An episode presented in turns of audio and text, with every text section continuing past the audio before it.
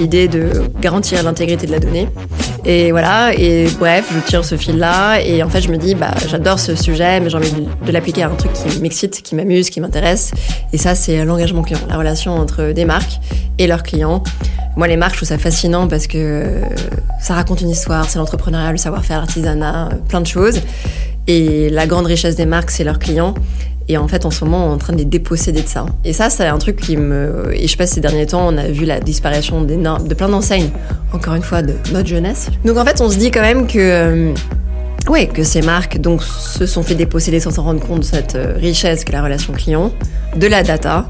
Et en fait, si on regarde le futur, si ça continue comme ça, euh, bah, il restera plus que des énormes plateformes sans âme. Quoi.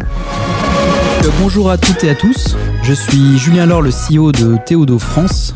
Julien, cofondateur d'Xmakers. Emeric, partenaire chez Raise. Alors bienvenue sur Method to Scale, le podcast qui donne la parole à celles et à ceux qui sont devenus des maîtres dans l'art de l'hypercroissance. Dans chaque épisode, nous décryptons leur méthode pour scaler afin de vous faire partager les apprentissages pour réussir le passage à l'échelle. Aujourd'hui, on a le plaisir de recevoir Séraphie de Trécy, la CEO de Cohort. Salut Séraphie. Salut Séraphie. Salut à tous. Salut Séraphie. Alors, tu as fondé, euh, cofondé euh, Cohort avec Nathan euh, Barallier. Baraillé. Baraillé. Baraillé, il va m'en vouloir. Pardon. Nathan. sur les noms. En mars 2022, oui, au sein de EXA, qui est anciennement eFounders, qui est, que le nom est plus connu. Donc, votre startup offre aux marques la possibilité de créer des expériences uniques en utilisant les NFT. Concrètement, euh, vous utilisez le Web3, la blockchain pour aider les marques à concevoir des programmes d'engagement. On va rentrer euh, concrètement ce que ça veut dire. Vous avez accompagné déjà 20 euh, belles, 20 belles marques d'envergure sur la plateforme et vous venez de lever, enfin vous avez levé en février 3,2 millions d'euros, un an seulement après la création. Et l'objectif déjà pour commencer, c'est de tripler la taille des effectifs. Bravo. Merci. C'est une belle intro déjà. Dans le, dans le podcast, on, va aborder trois parties. La première qui est le 0 to 1, le moment où tu penses, où tu sens que tu touches ton, ton product market fit. La deuxième qui sera plutôt sur le scale. Alors, comment tu vois les choses euh, pour la marque? À ton avis, quels sont les points? Et c'est Emery qui va creuser euh, plus particulièrement cette partie. La dernière qui est un peu plus euh, projection, vision, en fait, vers où tu vas aller. Est-ce que c'est un trip de quelques années ou plus? On sera ravis d'en parler avec toi. Et à la fin, on s'intéressera plus à toi sur tes habits comment tu t'en sors dans ce monde terrifiant de l'entrepreneuriat. Donc si on va sur le 0 to 1, comment on se retrouve à vouloir euh, travailler sur les expériences euh, sur une plateforme via du NFT C'est comme mystérieux, tout ça. Ouais, effectivement, ça paraît un peu mystérieux et nébuleux. Euh, en fait, comment on y arrive? Moi, j'ai toujours été hyper intéressée par les sujets de data et de souveraineté de la data. C'est-à-dire que comment on contrôle sa data sur le net j'ai grandi, euh, enfin ma génération, c'est euh, franchement le piratage, euh, les fichiers, les vidéos, les trucs qu'on doit chercher sur Napster, ça vous parle. Et non, ça va. ça, ça, ça, ça, ça, parle. Ça, je sais pas comment le prendre. Ça, ça parle à Juju, ça. On peut avouer nos crimes ou pas maintenant? J'ai connu une Minitel, Seraphie, si tu ah veux. Ah bon, ok. Euh, ouais, donc non, mais c'est cette génération-là qui a vécu avec le fait que l'abondance digitale, la copie, euh, on valorisait pas. Euh, enfin, c'était digital, c'est que c'était gratuit, que c'était à tout le monde. Il n'y avait pas de notion de propriété de la donnée, d'intégrité de la donnée. C'est un truc qui m'a marqué. Euh, je pense qu'après, j'ai commencé à bosser dans rien à voir. J'ai fait du conseil très généraliste. J'étais dans des grands groupes. Puis ce truc est quand même revenu sur la tech j'ai découvert, enfin sur la data et j'ai découvert la technologie de la blockchain. J'étais en 2015, je bossais à Londres. Et apparue cette technologie où je me suis dit, tiens, mais c'est marrant, c'est la première fois qu'on me parle de ce concept qui m'avait toujours intrigué de, bah, en fait, que la donnée digitale puisse être unique. Donc là, je commence à m'intéresser, je commence à me dire, il y a un truc vraiment, vraiment cool.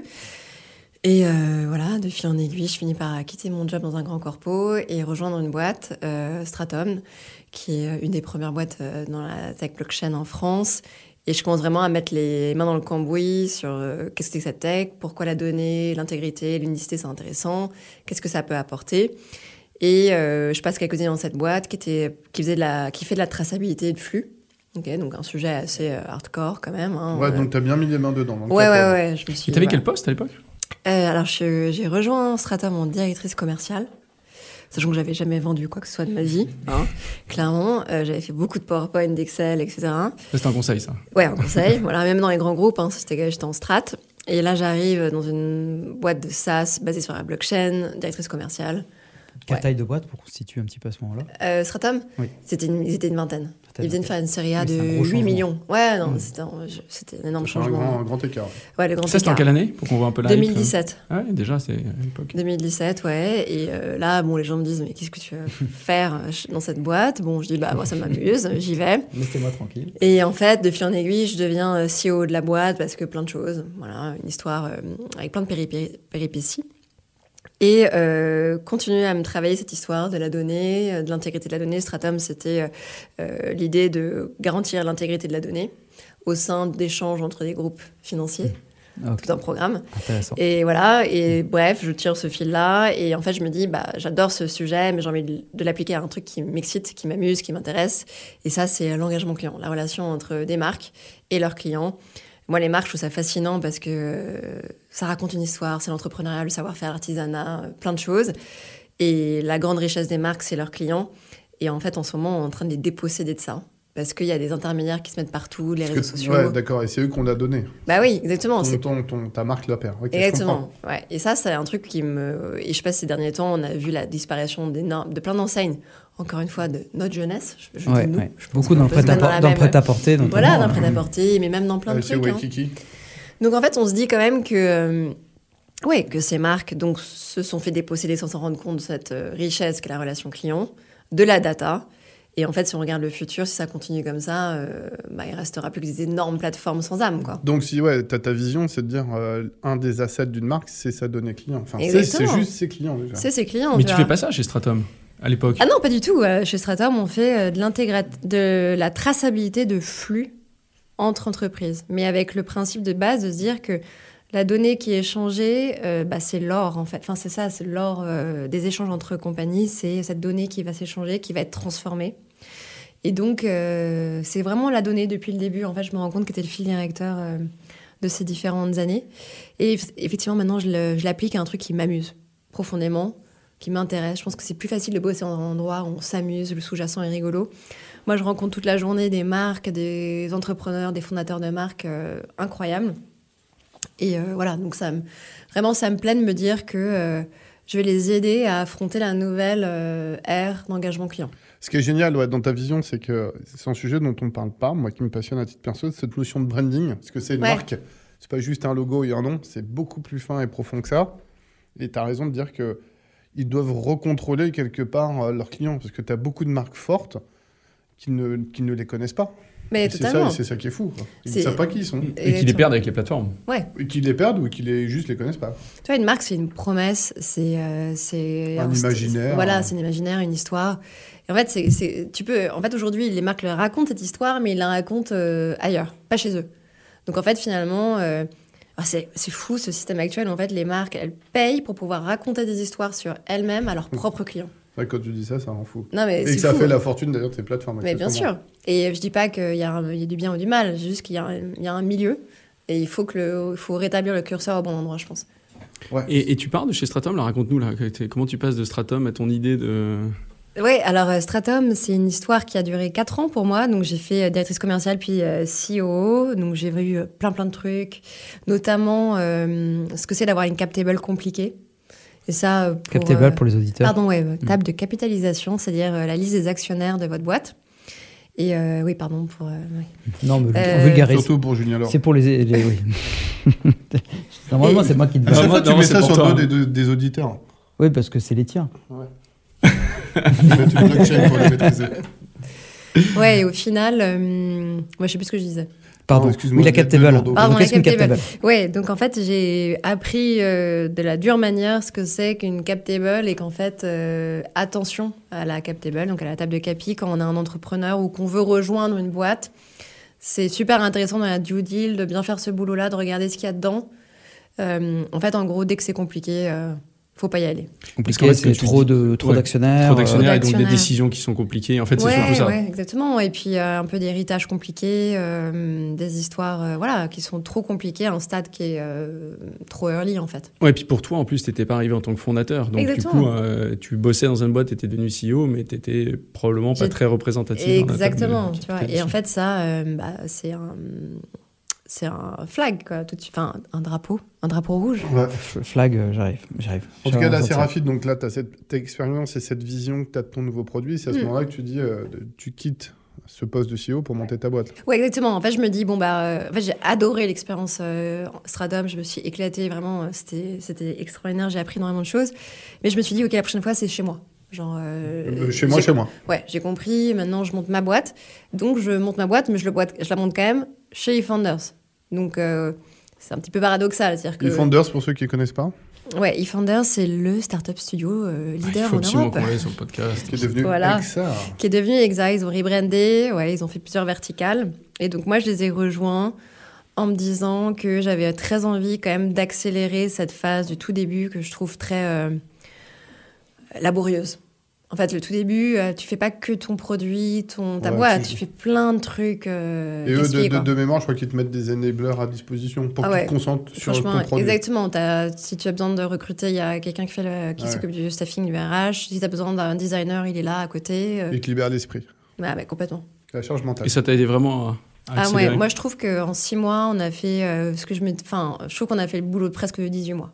Quand tu dis on, on, euh, Nathan, euh, Nathan et moi, donc mon associé, assistés par la team euh, Defenders, qui ont été franchement ultra présents. Et, Un truc que tu dis pas, mais effectivement, c'est pas le commun des mortels qui est pris chez Defenders.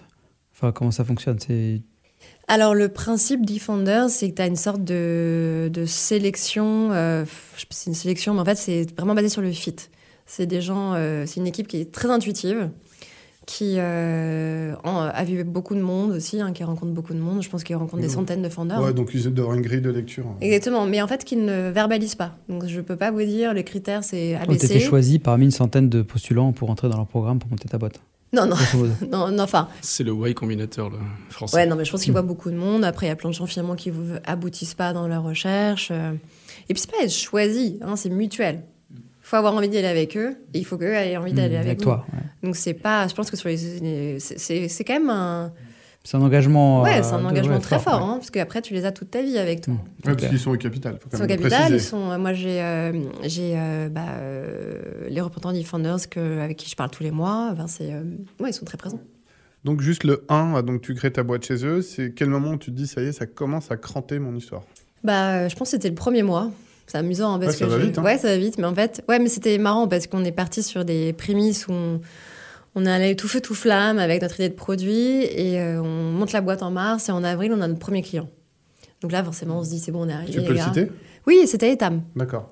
Donc euh, marque incroyable que moi j'admire parce que. Je pense qu'on connaît. Ouais, je pense que tout le monde connaît. Etam, c'est un monument de la français qui a une marque. Euh, Toujours debout que j'admire, exactement, qui est, qui est toujours debout, plus que jamais, et qui, euh, ouais, hyper innovante, qui raconte plein d'histoires, euh, qui innove et qui est hyper audacieuse parce qu'ils nous ont fait confiance euh, ultra tôt dans l'histoire. et, juste, après, on va embrayer sur le mm. Qu'est-ce qui a matché dans ton discours, à ton avis? Je pense que c'est la, la vulgarisation, enfin la simplicité. Non, mais sur quoi ils ont dit euh, cette ah, solution Toi, le, bah, truc, tu te dis, tu as tapé juste. C'est vraiment sur la capacité à, augmenter leur, ce qu'on appelle enfin, leur storytelling de marque. C'est-à-dire qu'on leur a dit, bah, nous, on va vous donner un espace, euh, de, enfin, un espace, un canal de communication avec vos clients qui va venir euh, amplifier votre storytelling de marque. Tu peux juste dire deux mots sur le produit pour qu'on vulgarise pour les Exactement. en fait, notre produit, c'est un, donc c'est une solution de marketing euh, SaaS qui permet en fait d'intégrer au sein du, du, compte client. Donc, vous êtes, euh, vous êtes client d'une marque, vous avez un compte client, en gros sur le site ou sur l'app. Aujourd'hui, vous allez sur cette app ou ce site, votre compte client, c'est mes infos, mes commandes, euh, des trucs un peu chiants. Et en fait, c'est une opportunité manquée de fou parce qu'en fait, les gens sont logués dans cet endroit-là et ils viennent pour voir des choses et en fait on leur montre rien de la marque. Nous, on permet en fait aux marques d'intégrer dans cet espace logué tout un hub d'engagement et d'expérience où on va pouvoir faire vivre des choses à ses clients. Et il y a une variété d'expériences, ça peut être de la co-création, de la gamification, du contenu exclusif, de la discussion entre fans de la marque. En gros, je résume euh, mm. hyper bêtement, ton... tu as rendu sexy un truc chiant, qui est l'espace client. Exactement. Et nous, ce qu'on trouve cool, tu vois, c'est de se dire que c'est sur un canal qui est propriétaire pour la marque, c'est-à-dire qu'elle est chez elle, et qu'on arrête de lui dire va chez euh, ton voisin en permanence, une pour une fois, tu es chez toi. Va chez Instagram, faire ton. Et, du coup, techniquement, tu, tu te connectes au site e-commerce de Etam et tu codes sur le compte oui, en fait, exactement. Nous, on va venir synchroniser les comptes, on va appairer, en fait, on va augmenter le compte client euh, e-commerce de nouvelles sections, si tu veux, un nouvel espace auquel la personne va se connecter avec les mêmes identifiants. Pour lui, c'est sans couture, c'est-à-dire qu'une fois qu'il est connecté, il y accède automatiquement. Ok. Et en fait, voilà, nous derrière, on a créé en fait une sorte d'espace où on va pouvoir gérer toutes ces expériences, dont une partie d'expériences qui sont réalisées grâce à des NFT. D'accord, mais c'est ça qu'il faut comprendre. Dans le Zero to One, il y a du NFC tout de suite. Ouais, tout de suite. Il y a du NFC tout de suite parce qu'en en fait, nous, notre produit, depuis le début, il est inspiré par trois trucs qui sont euh, liés à la blockchain. Au fond, hein. euh, la philosophie de la blockchain, c'est euh, contrôler votre donnée dans un environnement qui est ouvert sur les autres, interopérable. Et, c'est aussi un univers qui est très créatif. Donc ces trois trucs-là, pour nous, ont été hyper importants dès le départ. Euh, et ça a toujours inspiré notre produit. Donc c'est un produit qui doit permettre aux marques de se réapproprier la donnée, qui doit permettre aux marques euh, de faire bosser leur écosystème de partenaires et d'autres marques ensemble facilement. Et la troisième chose, c'est ça doit être un, espace de narration de la marque hyper fort. Donc euh, depuis le début, on est inspiré par ça. Et au début, la manière la plus simple de le faire pour nous, c'était d'utiliser des NFT. Depuis, on a pas mal varié euh, notre arsenal, notre, boîte à outils. et les NFT deviennent un peu une partie qui est optionnelle en fonction des cas d'usage que, que tu veux mettre en avant. Bah, du coup, je pense qu'on peut euh, peut-être aller dans la partie plus scale d'Emeric et effectivement peut-être aborder cette, à travers ça, notamment la partie NFT. Exactement, parce qu'en fait, tu, tu, nous avais dit que tu avais dû pivoter. Mm-hmm. Et il y a un concept que j'ai bien aimé. Tu nous as dit il faut, il faut trouver ses vrais clients et pas se laisser endormir par les clients gratuits. Et ça t'a amené une réflexion de tu toute contente d'avoir trouvé des clients. Peut-être, il y avait peut-être beaucoup de choses techniques et finalement, comme tu dis, tu as dû revoir ton produit pour être sûr que tu t'adressais bien tes clients. Tu peux nous en parler? Ça, c'est ce qui a permis de. C'est pour se mettre aussi dans la dans, dans l'époque. Hein. Enfin, c'était l'année dernière, mais c'était il n'y a pas longtemps. Mais... en âge de start-up, ça peut être une année-lumière. Hein. C'est un siècle dernier. Mm. Euh, bah non, mais à l'époque, enfin, franchement, on était dans, une, dans, une, dans un autre monde. Déjà, sur la tech, il y avait euh, beaucoup d'appétit aussi sur euh, la blockchain et, les, et les NFT. Et donc, en fait, ça, c'est un écueil, je pense, quand tu es entrepreneur, que tu arrives dans une tech, avec une tech qui est, dans la hype, tu peux penser que ton truc va se vendre comme des, petits pains tout seul. donc, au début, euh, c'est assez facile. Euh, et après, en fait, quand cette hype disparaît, c'est là où tu vas te poser des questions plus difficiles. À quoi ça sert vraiment? Qu'est-ce que tu règles comme problème euh, chez ton client? Et en fait, nous, ça a été, ça arrivé assez tôt de devoir se poser ces questions-là. Et ça nous a fait beaucoup de bien. Parce qu'en fait, on a, on a été ultra euh, euh, enfin, dur et exigeant envers nous-mêmes sur, OK, est-ce qu'on se raconte des histoires sur l'apport de la technologie euh, dans ce qu'on veut faire? Et on a aussi beaucoup questionné effectivement les, cas d'usage qu'on avait déjà lancés. Et donc, certains clients avec qui on bossait, et on s'est dit, bah, en fait, bah, ces clients-là, on va les dropper, on arrête de bosser avec eux parce qu'ils ne nous font pas avancer en tant que boîte. Ça, c'est courageux. Oui, c'est super dur. On n'ose pas le dire, parce qu'en plus, tu es une boîte qui démarre, tu as besoin de faire du chiffre. Je suis juste une parenthèse, l'erreur que tu fais souvent, c'est que tu cours après tout ton chiffre, tu fais... et c'est un cercle vicieux dans le truc. Donc, dès le début, tu as dit, je, je, top. Et pourquoi tu t'es dit que ces clients, euh, comment tu t'es rendu compte que, ouais. mais comment tu t'es rendu compte qu'il fallait couper ces clients-là? Parce qu'en fait, il faut quand même avoir un, ce qu'on appelle, enfin, une North Star, hein, un truc qui te guide. En fait, quand tu es au début d'une boîte comme la nôtre, qui est quand même dans une catégorie euh, soit nouvelle, soit hybride, tu peux pas faire comme les autres. Tu peux pas dire regarder les autres et dire bah, je vais faire pareil, au moins je sais que je suis dans le bon. Nous, on est dans un truc qui est nouveau et donc il faut que nos convictions, quand même, en tant que fondateur, guident euh, à la fois la feuille de route produit et euh, ce qu'on fait avec nos clients. Et donc au final, c'est avec Nathan, on se concerte et on se dit bah nos convictions c'est ça. Là, on voit bien que ce client ne les partage pas et nous fait pas avancer là-dedans. Et ben on cut. Et franchement, on est on est assez Enfin, ouais, là-dessus, et Nathan est très, est très bon là-dedans. Quelquefois, il vient me voir et me dit bah, Là, ce que tu fais, ça ne nous fait pas avancer, pourquoi tu fais? Et là, je suis là bah, Parce que c'est cool d'avoir du MRR quelquefois. Mais il me dit Bah non, et bah, ok, on arrête. Donc, ça, euh, c'est une exigence qu'on a depuis le début et que je pense qu'il nous aide beaucoup. Et comment tu fais pour t'assurer que ton pain point, enfin, si tu résous bien un pain point de client, tu vas les voir tu, tu, Comment tu les travailles? Parce qu'effectivement, comme tu dis, euh, est-ce qu'ils sont vraiment prêts à payer pour ça? Mais en fait, on, donc deux trucs, c'est qu'effectivement, nous, depuis le début, on fait que des euh, clients payants. Donc, on n'a jamais fait de trucs gratos, pas de hmm. POC. On fait pas de POC. On fait pas de clients gratos. On fait pas, euh, ouais, on, veut pas en fait s'engager dans une relation où c'est discrétionnaire, c'est du nice to have, et s'ils sont pas prêts à payer, bah, c'est quand même un signal hyper fort. Quand quelqu'un te fait un chèque et qu'il te fait passer la sécu, le procurement, la DPO et tout ça pour euh, signer avec toi quelque chose, c'est qu'il y a une intention. Donc déjà, ça permet de trier les clients qui te font, qui t'apportent, enfin qui te font pas avancer. Oui, qui apportent pas de valeur. Voilà. Et, et après, on est aussi, enfin ce qu'on a fait beaucoup, c'est qu'on a, on, fait chez nous le customer success, bien sûr. Mais au début, on a beaucoup fait la delivery de nos projets tout seul. Ok, parce que nous, il y a quand même pas de l'intégration. Hein. Et donc, on l'a fait sans partenaire d'intégration au début. Donc, on s'est mis vraiment les doigts dans le cambouis en permanence. Et donc, tu vis avec ton client. C'est-à-dire que tu... vous avez des équipes qui codent dans le... avec les équipes techniques du, du client, c'est ça? Alors, on touche jamais à leur infra, à leur, euh, à leur IT, mais on est en support ultra proche, tu vois. Et vu qu'on connaît notre API par cœur, et, etc., bah forcément, euh, tu es sur Slack avec eux en permanence à, à les aider. Et, euh, et aussi, on, au début, on a pas mal envisagé un modèle de, tu sais, où notre solution est prise en main par le client, mais tu as toujours quelqu'un un peu en fantôme qui te prend la main, quoi. Tu as, un use case d'un client pour illustrer justement Comme ça, ça nous permet un peu de visualiser. Euh, bah, on bosse avec, euh, avec euh, Bouygues Telecom, donc l'opérateur telco, sur, la, sur leur forfait source, qui est un forfait éco-responsable. Donc, admettons, moi j'ai le forfait source. Je me connecte à l'espace client. Bah, tu te connectes avec, sur ton espace client, sur ton app mobile source. Et, en fait, tu vas retrouver un onglet en bas sur ton navigateur qui va être. je sais pas quoi, un truc qui s'appelle Mes expériences avec source ou un truc comme ça. Tu cliques dessus.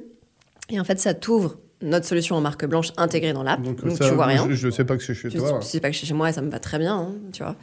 Euh, et donc, nous, notre plateforme, elle se customise euh, avec le look and feel de la marque pour que ça ait vraiment l'air d'être chez Source. Et en gros, qu'est-ce que je vais vivre Et là, tu trouves un programme d'engagement. Les valeurs de Source, c'est euh, éco-responsable, solidarité et associatif. C'est leurs valeurs, ok Et donc, en fait, ils ont créé un programme d'engagement qui utilise notre produit autour de ces valeurs. Il y a plusieurs piliers. Il y a un, euh, de la gamification. C'est-à-dire, euh, si je me fais vraiment très bête, il y a un jeu qui va se lancer c'est ça En fait, par exemple, il y a un jeu sur le parrainage. En fait, le parrainage, c'est génial pour les, euh, les personnes qui savent faire marcher. Donc, nous, on a mis en place un, parcours gamifié sur le parrainage où tu as un mix de leaderboard, de je passe des étapes, donc je monte en statut, j'ai accès aux avantages chez les partenaires, par exemple, de mobile reconditionné. Donc, je suis incentivé aussi, j'ai aussi potentiellement des dons on m'offre de quoi faire des dons à des associations aussi en fonction de mon niveau de parrainage. Et euh, en, depuis, enfin, on a, on a implémenté et un mois plus tard, on a eu dix fois plus de parrainage. Donc en fait, les gens, les clients, ce que je dis aux marques en permanence, qui me disent on a trop peur euh, d'engager les gens chez nous, on a peur qu'ils se fassent, euh, qu'ils s'ennuient et ou qu'ils ne viennent pas. En fait, les gens, hmm. enfin les clients, quand ils sont trop contents d'avoir. Euh, non, mais je comprends mieux là ce que tu entends par engagement, c'est-à-dire que tu les, plus tu les fais rester dans cet espace, plus tu les fais, euh, plus tu les fais euh, interagir avec la marque en gros. Exactement. C'est un Netflix ton truc. C'est plus tu ah, regardes, plus tu regardes une série. Mais c'est exactement ça. Moi je leur parle. En fait, il faut, je leur dis mais événementialisez votre compte client. Netflix c'est tous les jours. What's new for you? T'as aimé ça, t'aimes ça? Tiens c'est rigolo. Tu vas apprendre, tu vas t'amuser. Et donc nous si tu veux c'est exactement ça ce qu'on dit. C'est euh, prenez tout ce qui marche chez euh, les social media, chez Netflix et mettez-les chez vous. Vous avez le droit de vous amuser avec vos clients, vous avez le droit de leur dire des trucs et de leur faire vivre des trucs. Quoi. Et du coup, dans ton API, ton API, elle fournit euh, du coup euh, un système de parrainage. Elle fournit quoi d'autre euh, Alors, les, en fait, les, les, use cases sont autour de, de quatre leviers. On a la, gamification dont je viens de parler, mais la gamification, c'est pas forcément des trucs pour gamers. c'est des trucs casual, type leaderboard, type on va avoir euh, des badges en fonction de ce qu'on a atteint. Enfin, ça marche super bien. tu débranches tes neurones dans le métro. Exactement. Mais les types, tu, je sais pas si vous voyez Duolingo, ils font vachement bien ça. ce type de truc. Ok. On a après tout ce qui est social, c'est-à-dire comment on crée des parcours d'engagement communautaires. C'est-à-dire euh, inviter des copines à, ou des copains à faire quelque chose pour la marque ensemble. Donc créer un sentiment de communauté ou bien créer carrément des espaces de discussion thématique euh, autour d'un sujet au sein de cet espace de la marque. Et ce que tu fais de Smart, je trouve, c'est euh, que euh, comme c'est toi qui, qui, qui, a, doit, qui, développe l'innovation, mm. ils n'ont pas à augmenter leur structure de coût avec des développeurs, c'est pas lourd à maintenir parce que c'est chez Mais il faut être créatif. Il faut, bah, il faut être bon sur le, le, produit en tant que product manager euh, et créatif mm. avec le client, mais la partie back, elle est chez toi. Oui, exactement. En fait, ce qu'on leur enlève, c'est totalement. Il y a, nous, on est une machine à intégration, donc on a plein d'apps qui peuvent aller chercher. Mais effectivement, il faut être créatif. Chief Entertainment Officer. Ouais, mais c'est ça, en fait, il faut... Je l'ai euh, placé.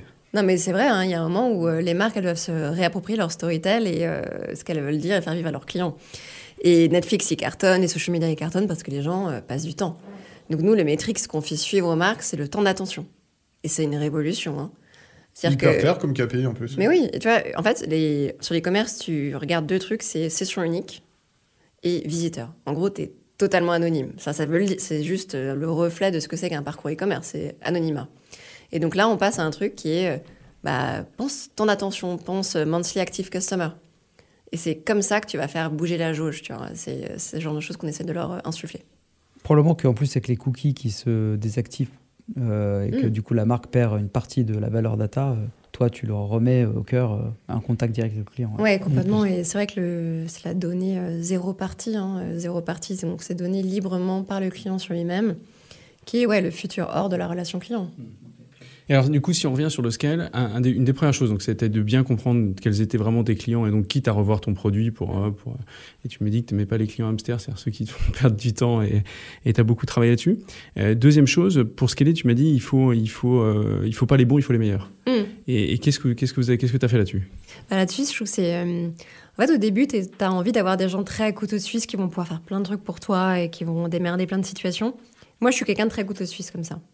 Mais je doute d'être absolument excellente sur un truc. Donc en fait, c'est ça que je trouve dur, c'est qu'au bout d'un moment, pour réussir une boîte, il y a une compétition qui est énorme aujourd'hui quand même sur euh, une startup. C'est-à-dire que personne t'attend. Et donc il faut quand même être, euh, il faut quand même pouvoir assembler autour de soi des compétences qui sont au-dessus de la norme, mais sur des domaines. C'est-à-dire que. Ce que tu appelles un domaine? euh, Par exemple, le marketing. C'est un domaine que moi qui me fascine, c'est une mmh. complexité. Le marketing B2B, hein, je veux dire. Mmh. Que... Ça peut aller très loin, ouais. Ah non, mais c'est un. Enfin, en termes de. métier. C'est ça, les outils que tu dois maîtriser qui changent tous les trois mois. C'est ça le démarché euh, des traders, quoi, le truc. Ah ouais, non, mais exactement, c'est marrant. Je pensais pas que c'était aussi outillé comme truc. effectivement, nous, la personne qui s'en occupe chez nous, ouais, c'est un, un, taré des, outils, il regarde tout, euh, hyper intéressé par ça. Mais en même temps, on se rend compte que ça suffit pas. Parce que au niveau où on parle, on parle à des CMO, euh, bah, je veux dire, c'est pas un pauvre email bien foutu qui va les faire euh, cliquer. Une bonne bouffe, des fois, ça fonctionne aussi, tu Exactement. Mais non, mais c'est exactement ça. Donc, en fait, en plus de maîtriser euh, l'outbound classique, tu dois faire du marketing d'influence, de réseau, pair à pair, bouche à oreille. Il y a du boulot. Et merci, du coup, ça veut dire que tu spécialises énormément? Quand tu dis tu vas chercher les meilleurs, tu vas chercher les meilleurs marketing, tu as été chercher. Ouais, tu vois, nous, on est quatre dans la, enfin, quatre dans la boîte, non, quatre dans mon équipe de business. Il y a un marketing, un partenaire, un sales, un customer success, tu vois parce que je suis une, euh, ayatollah de la ségrégation des rôles. C'est-à-dire que tu peux pas être, euh, tu vois, faire la vente et le customer success. Il y a, y, a, une espèce de schizophrénie, en fait, de, des rôles.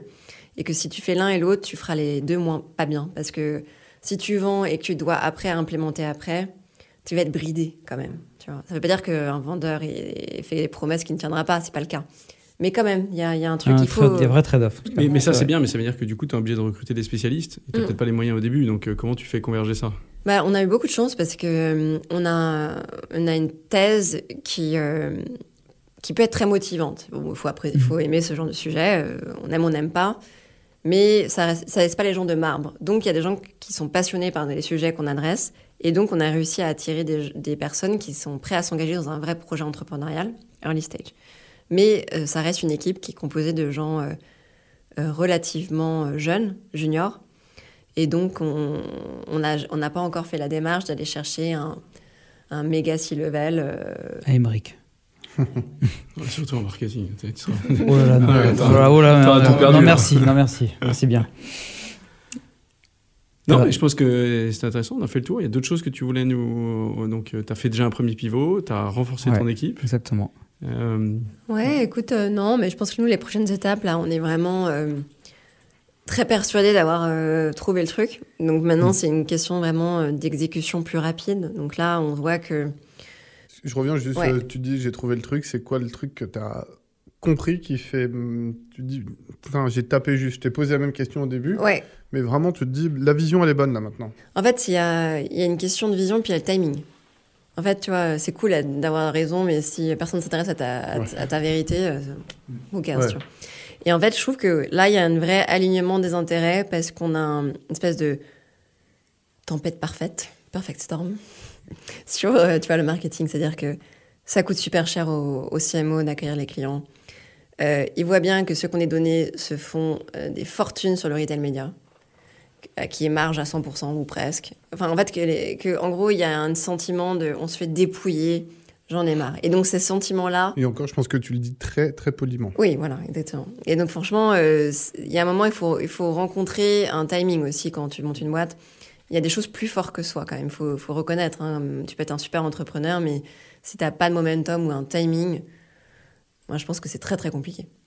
Donc là, le timing est bon. Est-ce que tu as évolué dans, ton, dans la manière dont tu présentes? Ce que la tech, à la fois, c'est bien quand tu es dans la hype et tout, tu parles de blockchain, mais pour être concret, est-ce que du coup, tu as évolué dans ton message? Tu en parles peut-être moins, c'est moins visible, mais ça reste concret ou c'est toujours un argument de, de, de, vente auprès de tes clients? Alors, on parle de plus en plus des bénéfices, effectivement, parce qu'en fait, euh, nous, nos clients, c'est des, comme je disais, c'est des CMO et eux, pour accéder les dépenses, pour les faire valider, c'est ROI. Directement, la première question qu'ils nous posent, c'est quel est le ROI de votre solution? Donc en fait, on est très bénéfice et après la tech vient vraiment en support de comment on va faire les choses parce qu'il y a des choses qu'on fait de manière euh, innovante et nouvelle et qui expliquent pourquoi on peut délivrer des bénéfices. D'accord. Voilà, mais c'est toujours en explication du bénéfice plutôt qu'en première intention. Mais du coup, c'est vraiment quand même un argument de, qui permet de, de, déclencher l'acte chez le chez le Oui, c'est-à-dire qu'il voit bien qu'on a une solution qui a été conçue sur des, des principes tellement différents qu'elle apporte vraiment quelque chose de nouveau. Tu vois, on approche les choses de manière très différente. Tout ce qui est collaboration entre marques, chez nous, c'est natif en trois clics. Alors que normalement, c'est un truc où tu vas connecter des API et hmm. faire des choses complexes. Quoi. Intéressant. Du coup, le, game que tu veux euh, craquer, toi, euh, là, tu te regarderas dans la glace en disant Waouh, là, c'est bon, j'ai atteint mon... là où je voulais être. C'est quoi? Alors, mon rêve, le plus fou, oui. c'est signer Théodo.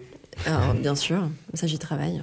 Non, non, mais euh, mon rêve le plus fou, si tu veux, c'est de me dire que des millions de Français euh, rekiffent, euh, tu vois, passent du temps avec les marques passent moins de temps à scroller des trucs euh, comme Insta, mais sont là avec des marques avec qui elles vont co-créer, mm. tu vois, s'investir, participer à des choses. Et que mes copines me disent Ah, j'ai vécu un truc trop cool chez euh, XY. Et moi, je me dis Ah, cool, c'est grâce C'est toi qui es derrière. Et surtout qu'en plus, tu, tu, je trouve que tu pètes un truc, c'est que les algos ils deviennent complètement fous mm. sur Insta. T'envoies trois conneries à tes potes, t'es marron pendant deux semaines derrière. Mais, surtout, mais, surtout l'Instagram. Ah, bien sûr. Faut, faut pas le regarder. Ah, celui-là, il fait peur. Hein. Tu sais que j'ai eu la police et tout chez moi. Juste en, parce que c'est pas trois conneries, c'est 500 conneries. Donc forcément, ouais. le est hyper adapté à toi maintenant. Ouais. ouais. Désolé. Hein. T'arrives plus à t'en sortir. Ah, ah, mais c'est vrai, attends, c'est un bon point. Les marques te disent on contrôle plus rien. En fait, on bah sait même plus ce qu'il va apprendre, ce qu'il va pas apprendre. On met 150, enfin, on met X balles, on ne sait pas ce qu'il va en bah, sortir. Franchement, tu euh peux voir un chien, il lui manque une patte et avoir la pub des tables derrière. Exactement. J'ai très peur sur la J'ai pas fini la suite, la suite de la vidéo. Mm. Euh, et est-ce qu'il euh, il y a une marque particulièrement que tu serais contente d'accompagner? Comme ça, on fait un peu de pub, on la mentionne sur euh, LinkedIn. Et puis, Ah ouais, c'est intéressant ce que tu me dis.